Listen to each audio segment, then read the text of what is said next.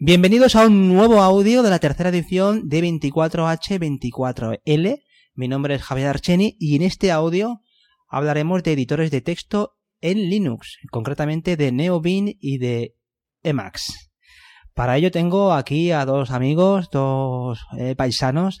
Tengo a Andros Fenellosa. ¿Qué tal, Andros? Muy bien, Javier Archeni. Un placer volver a escucharte. Hacía tiempo que estabas retirado de los micros. ¿Tú también? Sí. Igualmente, un placer hablar contigo, Andros. Y tengo a Lorenzo Carbonell. ¿Cómo estás, Lorenzo? Muy bien, muy bien. Oye, fenomenal estar aquí grabando con los dos en este evento de 24H24L que repetimos. Todos estuvimos en la anterior edición y repetimos en esta dedicada a GNU Linux, el mundo de GNU Linux. Eh, antes de comenzar, yo os comentaba antes que la dinámica de, este año es hacer una especie de, de, promoción interna de proyectos relacionados con GNU Linux de vuestra conveniencia. Creo que vosotros estáis muy acreditados para poder dar algún ejemplo, alguna, algún proyecto que queráis destacar. Andros.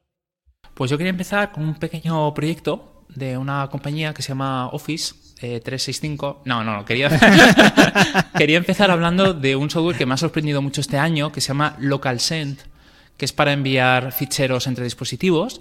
Era algo que yo creo que hacía falta dentro de la comunidad, algún servidor o alguna aplicación rápida en el cual nosotros pudiéramos mover imágenes, archivos entre el móvil, escritorios, entre la misma red local, dentro de un equipo.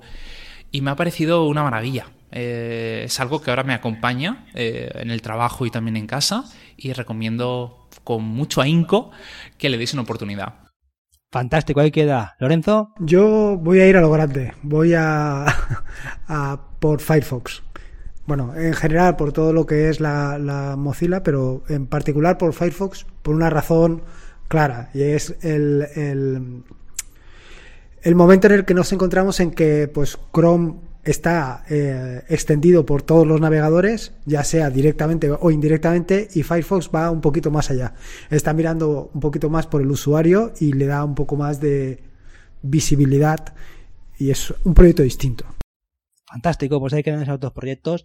Bueno, vamos con las cuestiones de aquí de, este audio. Eh, sí que tengo que decir una cosa. Eh, en principio habíamos pensado eh, que uno hablara de BIM y el otro hablara de Emacs, pero vamos a cambiar BIM por NeoBIM, que es, mm, yo creo que son dos proyectos eh, más o menos sinónimos, ¿no, Lorenzo? Y que como tú trabajas con NeoBIM, pues es justo que, que hables de lo que más trabajas con lo que ahí queda. Vamos a hacer el binomio NeoBIM Emacs. Primera pregunta. Empezamos por Lorenzo. Lorenzo, ¿qué te atrajo de trabajar con NeoBIM eh, como editor de código? A ver, básicamente yo entré en NeoBeam por el funcionamiento o por el comportamiento o por aprender cómo se comporta eh, el uso de los atajos de teclado y la facilidad que tienes para desplazarte a lo largo y ancho de todo el texto. Los distintos modos que tiene eso es lo primero que me atrajo. Una vez descubrí eso pues ya fui profundizando un poco más en lo que es el propio editor. Y una vez ya conocía BIM entre ya eh, un poco empujado por la parte de Neobim. Pero sobre todo ha sido la forma de tratar el texto, la facilidad de el hecho de que siempre tienes los dedos encima del teclado, que no te tienes que ir moviendo pues entre el ratón, el teclado, eso es lo que realmente me, me, metió en el mundo. Muy bien. ¿Y tú, Andrés, qué te trajo de Emacs? Bueno, antes de hablar de Emacs, me gustaría comentar un, un pequeño paréntesis. Y es que eh, veo que tenéis un problema dentro de BIM es que tenéis B, BIM, NeoBIM, ¿sabes? Está como la comunidad muy dispersada y en Emacs eso no lo tenemos, ¿sabes? Estamos desde los 70 bastante unificados, en la misma fuerza. Bueno, dicho esto, Emacs mm, a mí me atrajo eh, por accidente, porque yo estaba buscando un editor para eh, desarrollar con un lenguaje llamado Closure, entonces lo recomendaban mucho, lo probé y me fascinó. Fue mi puerta de entrada Vi que podía manejarme también con el teclado, no me hacía falta el ratón para nada, aunque aquí hay una ventaja, es que también podemos usar el ratón. Y, aparte de eso, también me he dado cuenta de que si yo venía desde el mundo de BIM, NeoBIM, podía insertar un emulador y trabajar con, con BIM o EVIL, como se llama la extensión, por razones obvias. Claro, y a pesar de eso, eh, me di cuenta también del potencial que había detrás, del todo el software, el ecosistema, que luego vamos a ir hablando, y a mí eso ya es un punto ganador respecto a, BIM o NeoBIM, ya que tú puedes emular BIM dentro de Emacs, pero no Emacs dentro de Vim. Quizá eso implica, a ver qué pensáis en esto. ¿Pensáis que el hecho de que estéis dentro de una tecnología como que facilita que vayáis hacia un editor de código u otro? Me explico. Eh, no es fácil estar, bueno, no es fácil. La gente eh, está continuamente probando cosas, no todo el mundo lo hace. quizá es la tecnología en la que te mueves o el lenguaje de programación lo que suele determinar eso. Hombre, dentro de BIM o NeoBIM, creo que no, no es el caso y corrígeme si me equivoco. Dentro de Max tiene más sentido porque utiliza un lenguaje funcional por debajo, entonces acabas utilizando Scheme, eh, Lips, como en Lips, o Closure en este caso. Digamos que eh, te lleva de la mano a que lo conozcas. En cambio, BIM es, o, o NeoBIM es una elección para mejorar tu productividad, es un marco de trabajo. O sea, yo en particular con NeoBIM o con BIM no, he, no, no, me he decantado por un lenguaje de programación. De hecho, estoy, lo estoy utilizando para, para dos o tres o cuatro lenguajes de programación de manera completamente indistinta, porque lo puedes ir particularizando y adaptando exactamente a lo que tú quieres. Pero bueno, es, un, es una herramienta que es para programar, no como de Max que vale para cualquier cosa. Pues se te pincha una rueda y puedes repararla con el Max.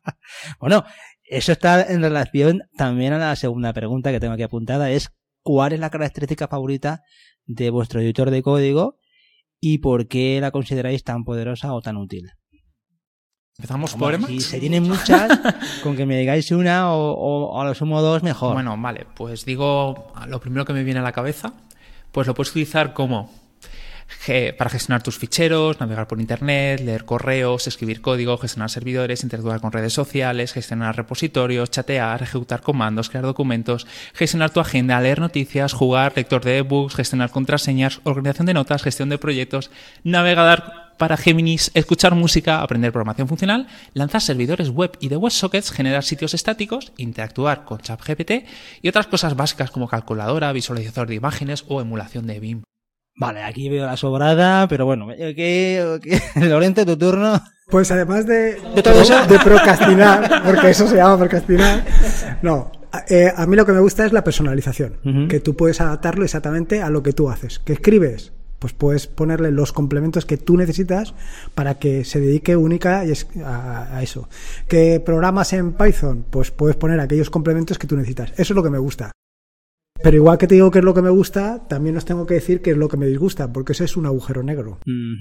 En cualquier editor, cuando tienes que empezar a personalizar, llega un momento que personalizas tanto que estás más tiempo personalizando que haciendo lo que tienes que hacer. Sí. O a lo mejor, si es en el caso de Max, estás más tiempo en navegando que programando. Eso aquí no pasa. Esa es, la, esa es la, la, pregunta que tengo aquí apuntada también, y es a la hora de configurar, si vosotros eh, de alguna forma recomendáis o tenéis una configuración personalizada que, que, sea ineludible para vuestro flujo de trabajo? ¿Tenéis algo así que digáis, es que es imposible utilizar esta herramienta, este editor de código, si no le pongo o configuro esto?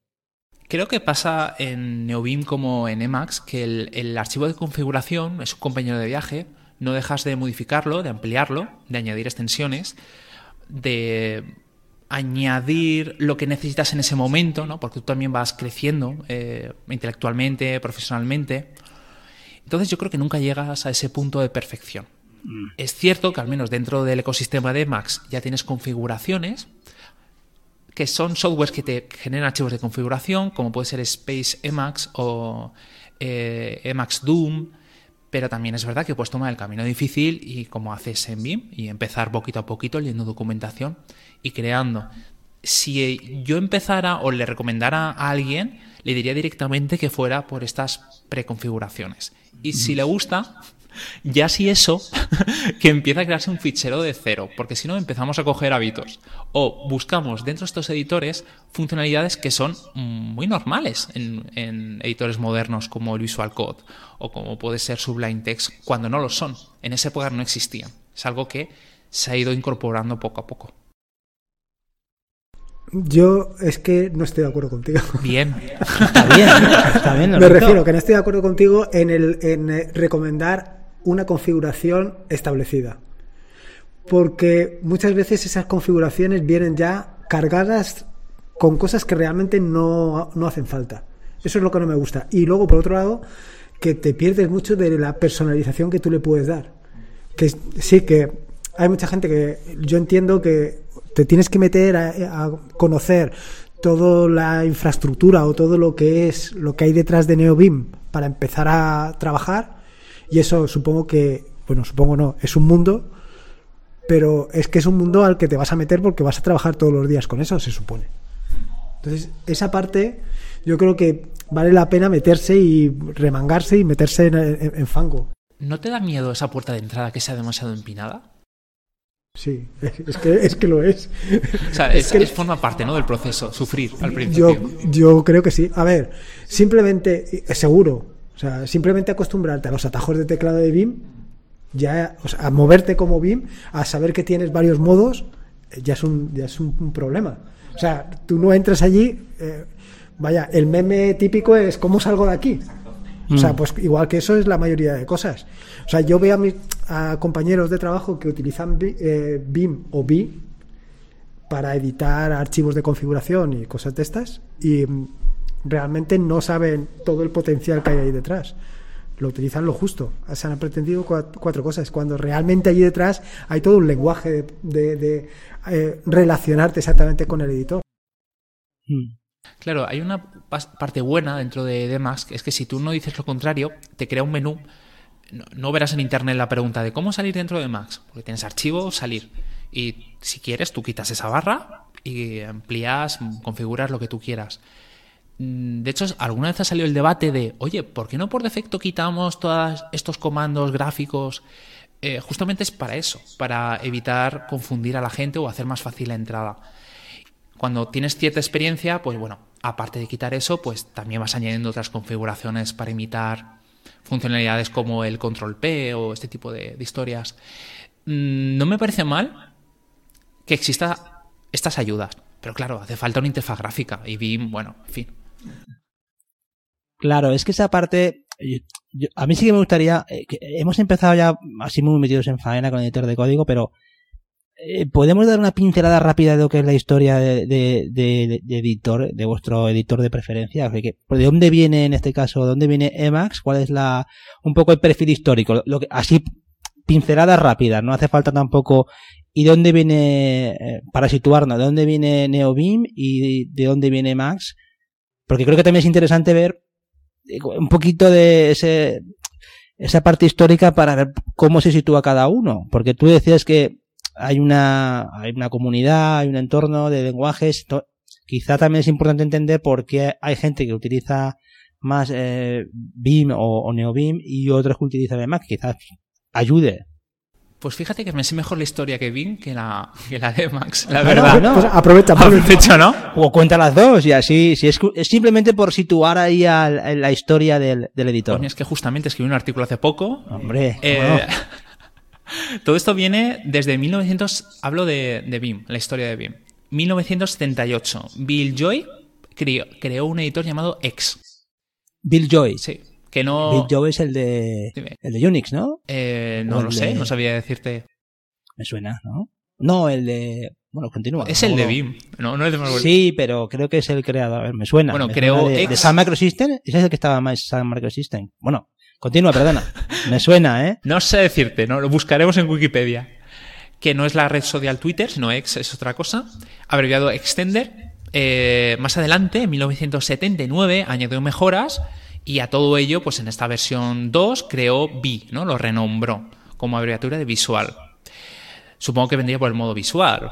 No lo sé. Después, en 1991, que aquí ya viene el, el famosete, Brand Moleanar creó BIM, que era Correcto. un for, bueno, for no, una creación que hizo para Amiga, que tuvo mucha popularidad, fue expandiéndose, eh, se creó su versión de Unix y bueno, fue por todas. De hecho, ha lo ha estado manteniendo hasta hace muy poquito que falleció y ha habido muchos homenajes al respecto. Después, en el 2015, eh, una persona que soy incapaz de pronunciar su nombre, eh, Thiago de Arruda, creo que es, su, ¿cómo se dice? Creó NeoBeam, porque había ciertas características de que no conseguía meter dentro del repositorio de Beam, entonces dijo, pues me creo un for y empezó el desarrollo por mi lado. De ahí es donde metió el servidor LSP, la sincronía y también lo del lenguaje de, mm, de Lua. ¿Vale? La comunidad se volcó sobre este editor, de hecho hicieron una limpieza brutal de un montón de, de código que no se estaba utilizando y a partir de, de, ahora pues continúa, donde ha tirado mucho más por el tema de extensiones, pero bueno, sigue, sigue evolucionando. En cambio Emacs es más, más antiguo, es de, si no me falla la memoria, 1976. Bueno, más o menos. Más o menos, año arriba, año abajo. Eh, no sé deciros quién fue, esto de verdad que no tengo apuntes, pero se creó un editor, el cual el famoso... ¿Cómo se llama? El... Lo siento, pero estoy en blanco en esa Bueno, parte. no te preocupes, eh, eh, simplemente la pregunta sí, esa. Fue, fue evolucionando, fue, se creó como un intérprete, que esto es muy importante, de Ellipse, o sea, Emacs no es un editor, es un intérprete. Vale, vale. Entendido. Sobre él se ha creado todo el software. De hecho, un 15% o algo así es C y el resto son scripts dentro de Ellipse. De ahí todas esas funcionalidades, que no es algo que tú tengas que instalar de fuera, sino ya viene dentro del paquete. Eh, es muy curioso porque tiene tantos años que tiene varios lectores de correo, varias formas de hacer unas mismas cosas, ¿no? Como se nota que ha habido diferentes generaciones que han, se han volcado sobre él. Y a día de hoy es una herramienta que, que, se ha abierto mucho más a la comunidad. Hace muy poquito se anunció de que iban a dejar de que más gente metiera mano dentro del repositorio. Ya veremos si eso es bueno o malo. Eh, y hay, bueno, aparte de que una comunidad enorme, hay un, un cariño increíble. O sea, es una herramienta que no, no tiene, no tiene nombre. De, de, todo el amor. Sí, luego hablaremos sobre el tema de la comunidad, que también es una cosa muy importante en cualquier proyecto de software. Y efectivamente, Bill Joy es cofundador de Sun Microsystems. Yo Ese me dato. Sonaba, me sonaba, me sonaba, ahí me sonaba. Lo he buscado, mientras tú hablabas, lo he buscado. Otra cosa. Y la persona que estaba buscando sería Richard. Sí, exacto, Richard Stallman. Ah, bueno. Que ahora mismo está, está, en un momento delicado de salud, sí. Vale, verdad, Richard Stallman, verdad. Muy bien, pues tenemos ahora la otra preguntita que os quería hacer eh, y está un poco relacionado con lo que comentabais antes es mm, y viene con el tema de a la hora de tener vuestra productividad o a la hora de escribir el código si ha influenciado en algo utilizar eh, estos editores en vuestra forma de trabajar. ¿Se os ha aportado algo? Nos ha aportado, a, a ver, yo lo que sí que he notado, o sea, lo primero es acostumbrarte a trabajar con el funcionamiento de BIM, los distintos modos de edición, etcétera, etcétera. Una vez te has acostumbrado a eso, o sea, la productividad, por lo menos a mí, se me ha disparado.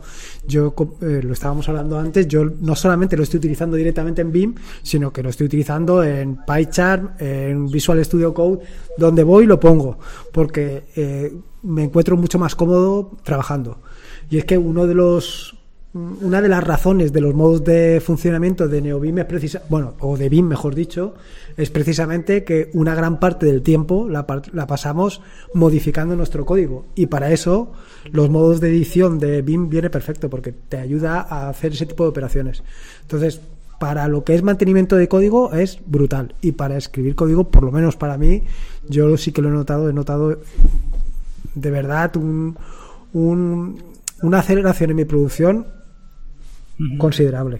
Eso es muy interesante lo que acabas de decir, cómo integras eh, BIM o NeoBeam dentro de otros editores como PyCharm o, o Visual Studio Code. Me parece, yo eso lo, no, no, lo conocía, eso es una muy interesante. Y por tu parte, Andros, ¿cómo ha mejorado esa forma tuya de trabajar o de programar? Enseguida. Antes quiero ampliar un poco lo que ha comentado Lorenzo y es verdad que tu BIM lo puedes utilizar nativamente, o sea, con el, bueno, NeoBeam o quien sea, MacBeam, GBeam. También puedes emularlo que esa es la parte interesante que hacen todos los editores o todos los IDEs, que es, oye, cojo todas las herramientas, bueno, el propio sistema de plugins que tenga el editor, intento simular funcionalidades y atajos, porque claro, cambiar de modo es algo que es único dentro de BIM, hay que crear un, algo externo para ello. Pero es que también puedes utilizar NeoBeam y solamente NeoBeam como un API. O sea, tú te puedes crear tu propio editor. Tienes la posibilidad, que esa es una de las características también que añadieron nueva, de que el propio editor no use el editor, sino que utilice el propio corazón de NeoBeam con todos sus archivos de configuración, que ya es el siguiente paso, no es emulas, directamente ejecutas. Eh, y aparte, bueno, están los atajos de BIM que son un estándar. Eh, mi software de, para gestionar portapapeles tiene los atajos, eh, vas navegando, DuckDuckGo tienes también los atajos de BIM, o sea, digamos que es lo que tú te vas a encontrar dentro de, como desarrollador, como atajos.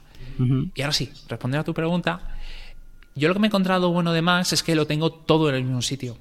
Y eso también me ayuda mucho. Un ejemplo, si estoy desarrollando una página web, por un lado levanto mi terminal, que bueno, esto no, tiene mucho mérito, eh, que por cierto tiene tres terminales nativos, levanto ahí mi servidor, en otro abro un navegador web, que viene incluido dentro del propio Emacs, por otro sitio puedo levantar un servidor de refresco automático como Light Reload, abro otra pestaña, otro buffer donde yo trabajo con el editor y es que además me creo otro más donde tengo el cliente para hacer peticiones de RESAPI. O sea, llega un punto en que estoy en el mismo sitio haciendo todo. levanto, edito código y visualizo el resultado final. Y si voy más allá, utilizo el cliente de Git. O sea, llega un punto en que tengo mi ecosistema en el mismo sitio. No tengo que, que utilizar, aunque yo me vaya a Windows, me vaya a Mac, yo tengo las mismas herramientas, el mismo sitio. Y eso es muy potente a la hora de trabajar. Pero es un agujero negro, como hemos comentado antes, de tiempo. Pero, ¿y, no piensas ahora que la filosofía de una cosa única para hacer un trabajo y que sea sencillo, en fin, la, filosofía no la rompe por completo? No, porque me creo pestañas. Tengo una pestaña para el navegador, otra pestaña. No, pero me refiero al editor. Tú tienes un editor que es capaz de hacer cualquier cosa. Es que yo creo que ahí estamos fallando. No es un editor. O sea, el editor. tienes una cosa. Tengo, tengo un intérprete de Ellipse, que eso es lo de menos. Una de sus funcionalidades es un editor. Pero yo ahí dentro puedo. Si yo quiero, lo utilizo simplemente para crear documentos o para leer mi correo si todo el mundo lo utilizara como un lector de, emails, me dirías, ¿por qué utilizas un lector de correos para hacer código? No, es un programa más que hay dentro. Sí, que es un lanzador de, de cosas. Es un lanzador o un intérprete, como puede ser, por ejemplo, Python, ¿no? Tú tienes el, lanzador. Claro, eso es importante porque si no estaríamos hablando de que también costaría mucho pensar qué importa utilizar un editor de código u otro, porque ahora mismo ves cualquier tutorial en internet y es raro que nadie, que nadie no use eh, el Visual Studio Code, que se ha convertido en los últimos cinco años en como la herramienta, por lo menos en el entorno este de mundo web, por descontado. Lo que pasa es que yo en, en, el trabajo sí que tengo que utilizar Visual Studio Code, porque no tengo posibilidad de tener NeoBeam. Y Visual Studio Code es muy pesado. Es tremendamente pesado. Yo abrir NeoBeam eh, una, dos, tres, cuatro veces. O sea, a mí me cuesta nada abrir y cerrar un NeoBeam. Abrir y cerrar Visual Studio Code, pues depende. A mí se me hace muy pesado. No sé. Sí, es una de las cosas que yo me acuerdo cuando eh, quizá editores de código como Sublime, ¿no? Que, se han quedado como muy...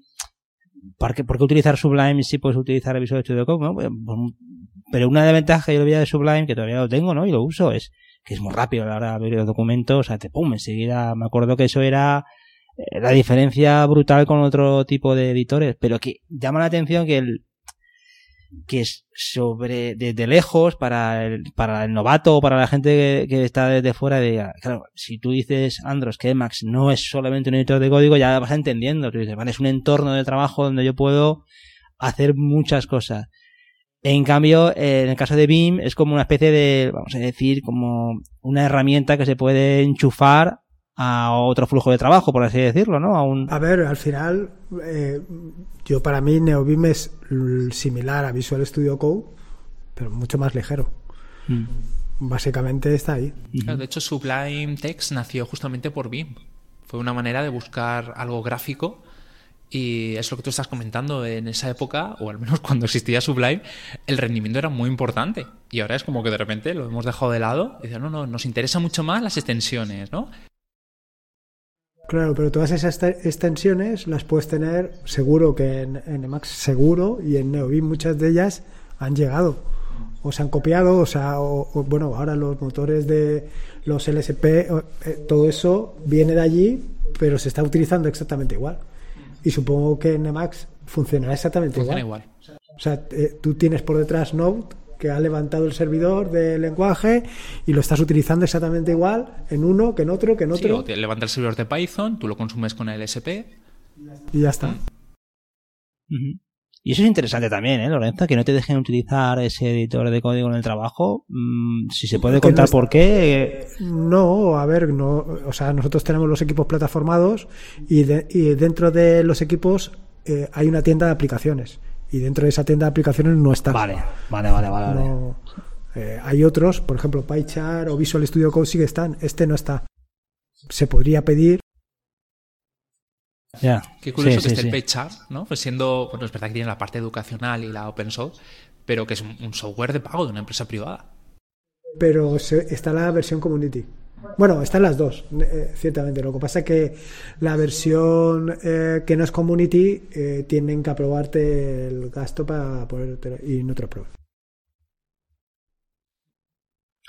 Una cosita que hemos hablado al principio o ha salido la palabra es el tema de la curva de aprendizaje. Según vuestra experiencia a la hora de utilizar estos editores, ¿algún consejo para el que empieza? ¿Cómo, cómo deben afrontar el aprendizaje de esto, aparte de, de echarse ahí las horas? Yo creo que es muy diferente la curva entre ambos, porque en Emacs es muy larga, pero bueno, muy suave. O sea, digamos que es eh, se va a los años, porque siempre estás descubriendo herramientas o cosas que puedes hacer, aunque son muy fáciles de aprender y aplicar. Y en BIM tengo la sensación de que es muy pronunciada, pero luego se aplana. En cuanto sabes las herramientas básicas. Entonces, si alguien está empezando con Emacs, yo recomiendo Space Emacs para que se haga una idea de lo que es. Que tal vez no es lo que le gusta. Porque hacer una inversión de Space tiempo... Emacs te refieres a una versión dentro sí, del... Vale. sí, es un, un pequeño. mm, Una configuración ya hecha que te hace unas preguntas. Oye, ¿de qué te gusta más? ¿Los atajos de Max o de BIM? Pues de BIM. Eh, ¿Qué tipo de paquetes usas? Y te lo configura, ¿no? Y te da una interfaz muy bonita. Si eso se adapta a lo que tú trabajas, pues ya aprendes, borras y te lo haces de cero. Vale, vale, vale, vale. Yo, mira, para, para BIM, para BIM hay una serie de recursos, eh, juegos, o sea, para aprender a lo que es el funcionamiento de BIM, ¿no? Para moverte eh, con, el, con los cursores a lo largo de todo el editor, para editar. Para eso hay juegos, hay juegos, hay, eh, ¿cómo se llama? Em, retos. Creo que hay cinco o seis recursos que son muy fáciles y que ayudan mucho.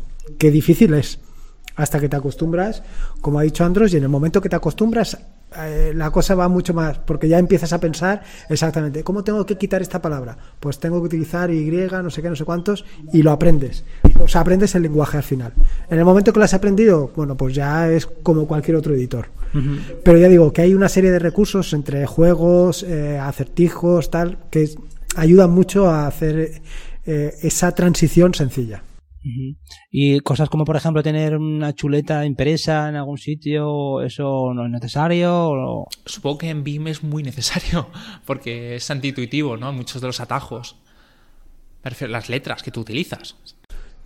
Bueno, a ver, o sea, quiero decir, al final es aprenderte un poco el lenguaje, ¿no? Porque lo de copiar que sea Y, porque es junk, o lo de.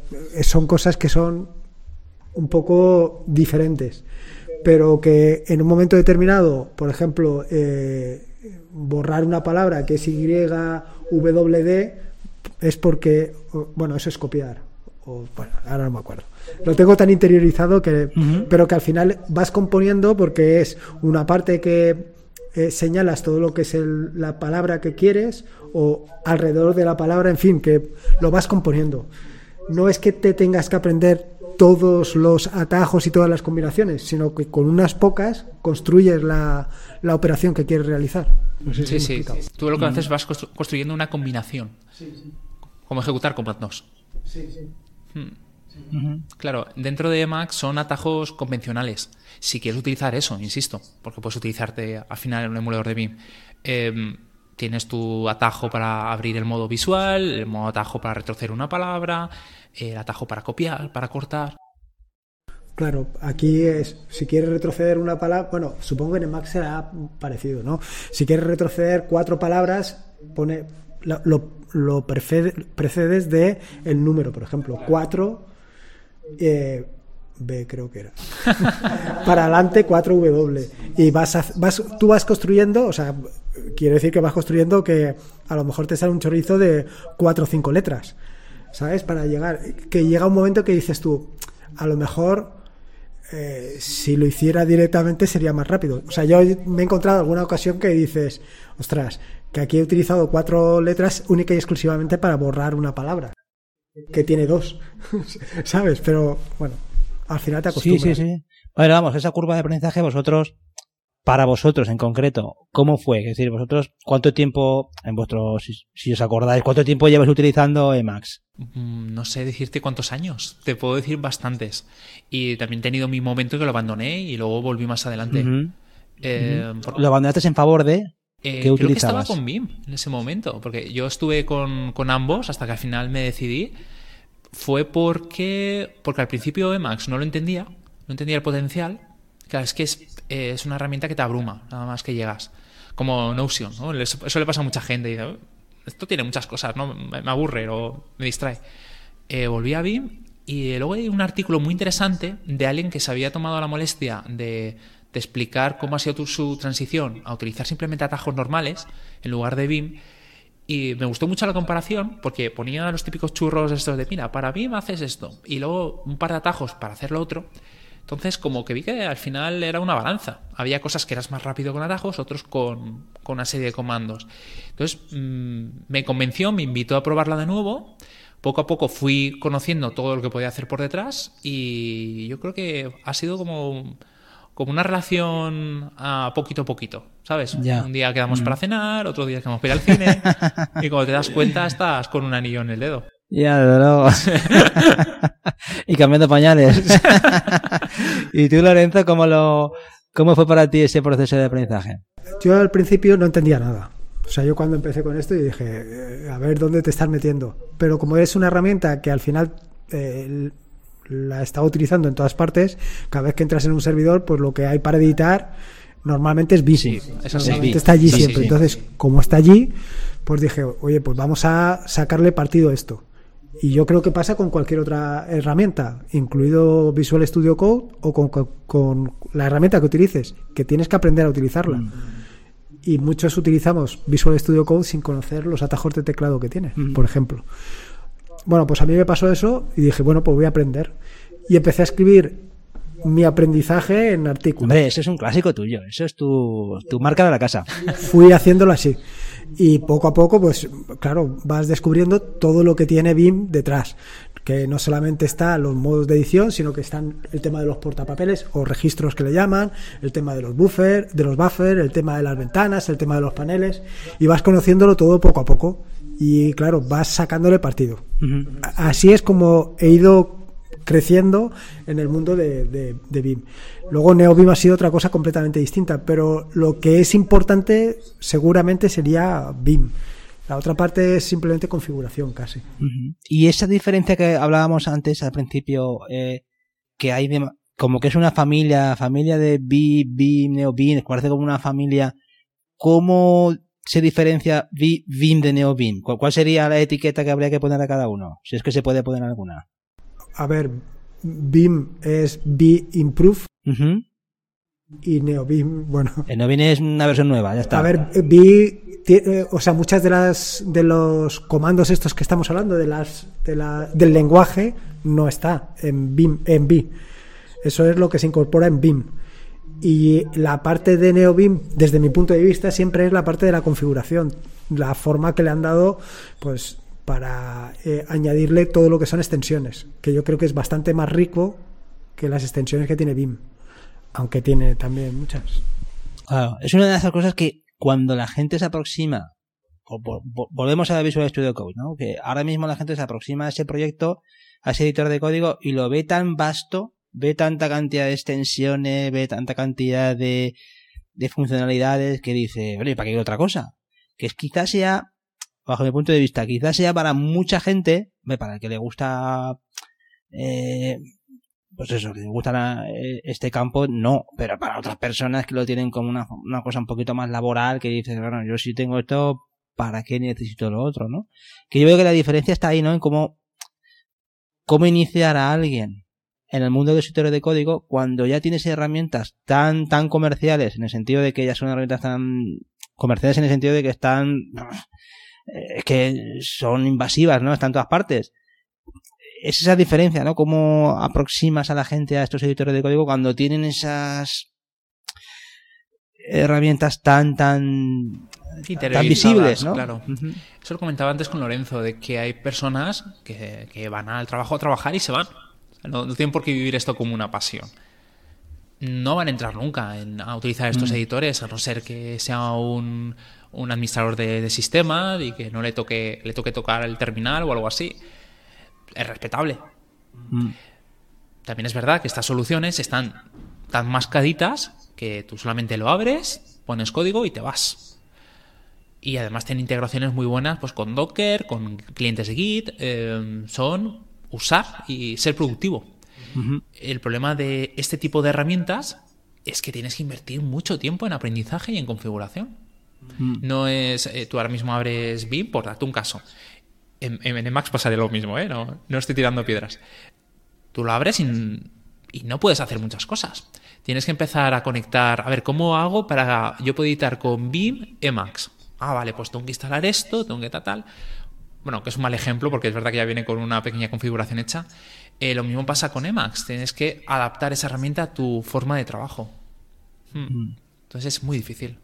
Claro, pero esto es lo mismo que pasa y lo mismo que hablamos siempre con los, con los sistemas operativos. O tú te adaptas al editor o el editor se adapta a ti. Y aquí pasa eso. O sea, tú con Emacs, supongo, porque no lo conozco, y con BIM, tú pones lo que tú necesitas, los complementos que tú necesitas. No tienes por qué ponerlo todo. No tienes que tener ahí eh, todo lo que todo el mundo mundial. Simple y llanamente lo que tú vayas a utilizar. Y no solamente lo que vayas a utilizar, aquello que te resulte mucho más productivo que, que probablemente ahora con las extensiones de, de Visual Studio Code se puede llegar. Pero bueno, tienes ahí un monstruo detrás que es muy pesado. Además que los editores de código este y otros, eh, lo que estamos hablando, incluyendo Visual Studio Code, Sublime, eh, TextMate, que son cosas que dices, eh, en un momento determinado, de repente, eh, pasamos de los IDEs, parece como que los IDEs eran el entorno ideal para estar trabajando con código, a este tipo de herramientas. Por lo menos en el entorno web, parecía como herramientas de, Brains y todo este tipo de herramientas eran como las que tenías que tener, o en el mundo PHP también, con PHP Store y todo este tipo de historia, y de repente yo he visto que todo se ha venido hacia los editores de código. ¿No, os parece curiosa esa, bueno, curiosa o, o explicable la, la Al final son ese cambio de, son modas. Mm. Hubo un momento, es verdad que todos tirábamos por la simplicidad, ¿no? Estábamos cansados de Eclipse, de, de, de grandes ideas pero ahora luego se ha dado la vuelta porque el Visual Code ya viene todo incluido. Puedes gestionar tu Docker, pues tus clientes de lo que tú quieras. Y luego volverá otra vez. Volveremos otra vez hacia atrás. No obstante, las comunidades o los usuarios de, de Emacs y este tipo de editores y de Nano, que lo hemos dejado apartado pero también tienen sus complementos y su historia, eh, son bastante fieles. Pasan los años y los tienen como compañeros de viaje. Entonces no tenemos que olvidar de que al final hay una serie de personas que están empezando, juniors o quien sea, o gente que, que lo toca esporádicamente, una tecnología, y le viene muy bien estas herramientas, pero hay otras que pues ya lo tienen perfectamente preparado para trabajar. También puede ser que una vez hayas aprendido todos los atajos de Max, digas, ostras, y ahora, ¿Ahora qué? irme a Visual Studio Code, voy a hacer un poquito el ridículo. y entonces ya te quedas. Digo, igual que Max con, con, con B. Después de aprenderme todo el lenguaje, después de haber estado dándole la paliza a todo el mundo con lo fantástico que es, con todas las posibilidades que tiene, con todo lo rápido que haces, eh, me voy a Visual Studio Code. No, no puedo hacerlo. No puedo hacerlo. Que además, ¿no? Cuando, sí que es cierto, cuando ves a alguien trabajar eh, con un editor de código y tienes esa esa fluidez es espectacular. Es decir, tú ves una persona que está utilizando cualquier editor de código y la velocidad con la que abre, cierra, modifica, es que te quedas embobado. En, ese aspecto, eso te destreza más a la hora de utilizar un ordenador. Por eso, quizás estos editores eh, no tan conocidos, como, estáis describiendo vosotros, respondan más al, al usuario avanzado de lo que es una computadora y no tanto al, al uso convencional que se le quiere dar o al... Aunque sí que os digo que yo, por ejemplo, me acuerdo que hay un tío que es del equipo de Visual Studio Code, que tiene un canal de, de YouTube, que tiene no sé cuántos vídeos, una locura. Y es cierto que de Visual Studio Code, es que dice, bueno, es que es una carrera más. Este tío dice, vamos a hacer un una, una carrera de Visual Studio Code y te monta el curso, ¿eh? Es increíble, o sea que, que también entiendo que en cualquier editor podemos tener un- una trayectoria educativa enorme, ¿no? Pero en Visual Studio Code es que dices, bueno, ¿esto cuándo se acaba? Porque es un mundo... Pero al final pasa con cualquier herramienta. O sea, hoy en día cualquiera puede abrir un Microsoft Word y ponerse a escribir. Pero eso no quiere decir que conozcan Microsoft Word. Simplemente que saben abrirlo y saben poner allí teclas. Pero realmente, si te aprendes todos los atajos de teclado, de ese como de Excel, como de Visual Studio Code, como de cualquier otra herramienta, te aprendes los atajos de teclado, te aprendes cómo funciona, te aprendes los estilos, pues realmente eres productivo. El problema es que la mayoría de personas no hacen eso, No, ni claro. con estos ni con la mayoría de herramientas. Te doy totalmente la razón porque cuando escribí el libro eh, aprendí todo lo que podía hacer el Word. ¿Qué libro, Andros? Un libro muy bueno que escribí yo. Hombre, dilo, el gatillo el libro, ¿tiene varios? ¿Pero cuál? ¿Cuál pues te digo, pues mi pregunta es esa, ¿qué libro? Es que ahora mismo no tengo apuntado el título, pero es algo así como SPA con... Vais a mi página, Andros. Vale, ese libro- ese libro, Ese vale. libro, ese libro. Claro, descubrí con la editorial todas las cosas que podía hacer el Word. Claro, yo me quedé alucinado. Puedes utilizarlo para revisar texto, que haya varias personas que te ponen comentarios en, en ciertos Pero puntos. eso pasa con el. Google, con el, con el Docs de Google también, ¿no?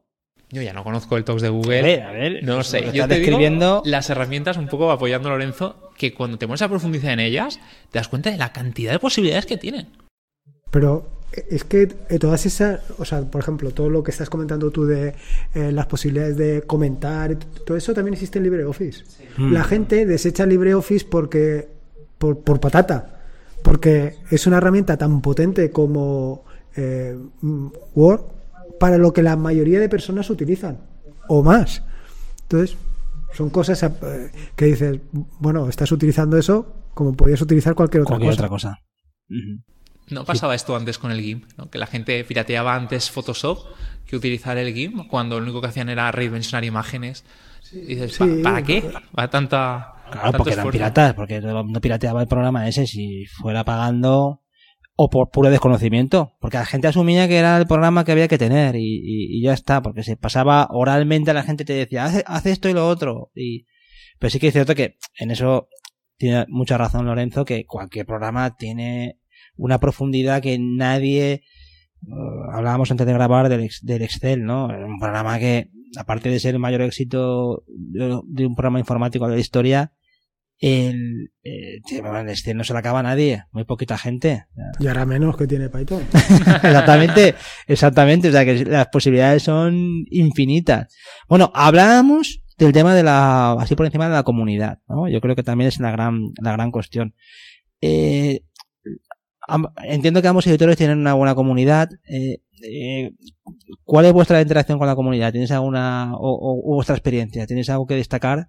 Si es que habéis tenido alguna experiencia. Yo he tenido dos experiencias. Intenté publicar dos paquetes. Dentro de, de Max hay un repositorio mm, bastante conocido donde la gente va subiendo sus bueno el software que van desarrollando y tiene una serie de filtros Eh, revisan que el código está bien que es una utilidad que va a aportar algo a la comunidad que no es algo que está repitiéndose Em, intenté con dos y los dos me lo rechazaron tengo que decirlo también Por, Pri- el primero era una era una tontería, era un, un script que lo que te hacía era borrar el texto, pero con, un- con fuego. O sea, digamos que cambiaba cada letra con el emoji Eso del no- fuego. Eso no es una tontería, Andros. Eso era muy necesario.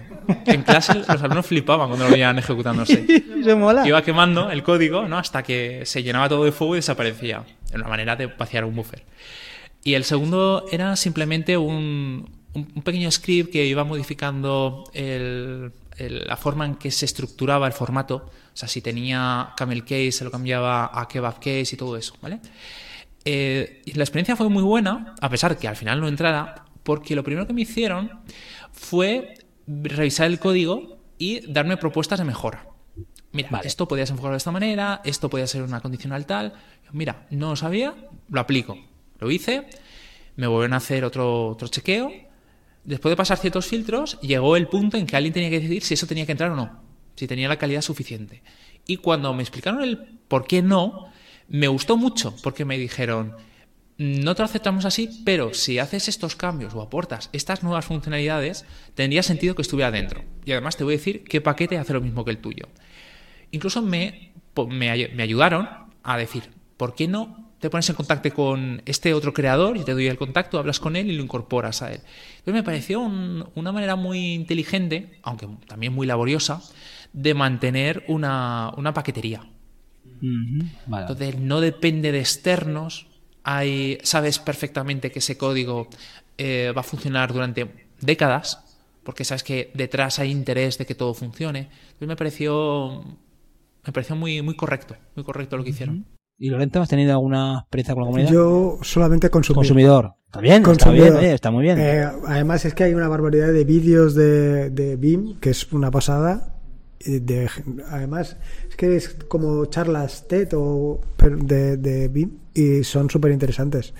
Porque ves todas las posibilidades que tiene y no solamente las posibilidades, que eso es una de las cosas que más me hacen gracia, que tú en un momento determinado dices voy a instalar un plugin para hacer no sé qué y llega alguien y te dice no instales ese plugin porque esa funcionalidad ya está incorporada y hay mucha mucho desconocimiento, o sea, quiero decir, si en general con los con los con las aplicaciones ya tenemos desconocimiento con Emacs o con BIM hay un desconocimiento brutal por la cantidad de opciones y de posibilidades que tienes para hacer cualquier cosa que te puedas imaginar. Claro.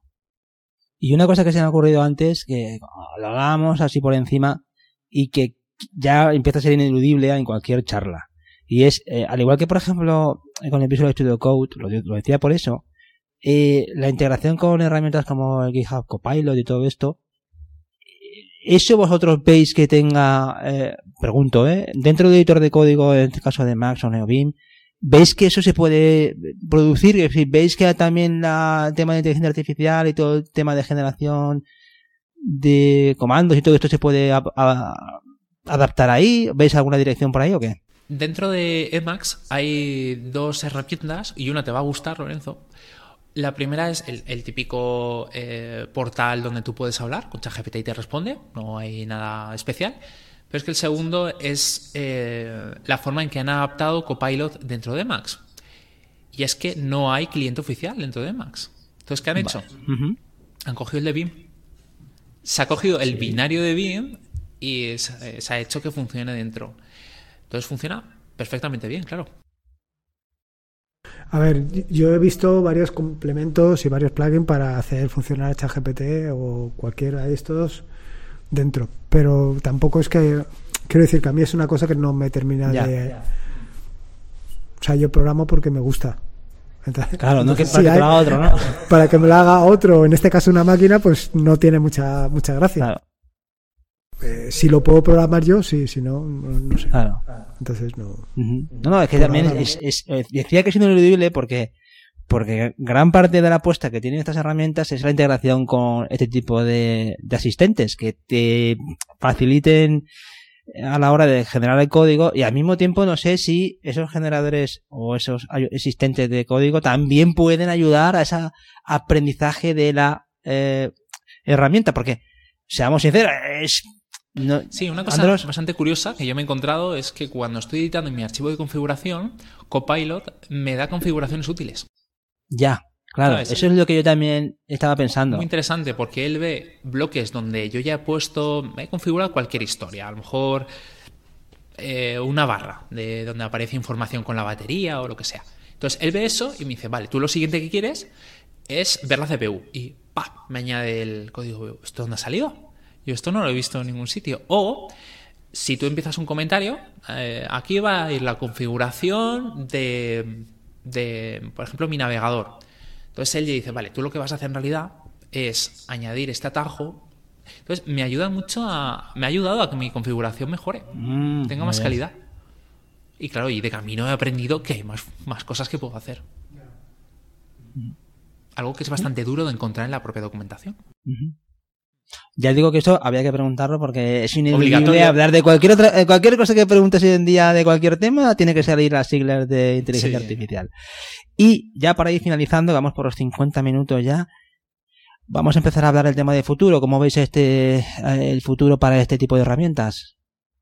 Yo lo veo fantástico. Fantástico, muy bien, pues ya está. Yo lo veo fantástico. A ver, en, eh, por lo menos en NeoBeam hay mucho movimiento. Hay mucho movimiento. El, eh, a ver, hace, es que no te sé decir, pero hace nada estábamos en la versión 0.5, ahora estamos en la versión 0.9 0.93 y va a una velocidad porque cada vez está incorporando más cosas. Desde que metieron Lua como lenguaje, eh, pues, ha crecido muchísimo y yo le veo muchísimo, por lo menos para la parte que me gusta a mí, que es la de programar. Luego el tema del asistente eso ya, ya es otra cosa. Vale. Pero para eso yo sí que le veo y veo muchísimo movimiento. Bueno, pues NMAX eh, no está en constante evolución porque ya está acabado. O sea, no somos como los dos editores. Ah, es una esfera perfecta. Eh, exacto, hace décadas ya que se acabó, pero siempre hay pequeños asuntitos para mejorar.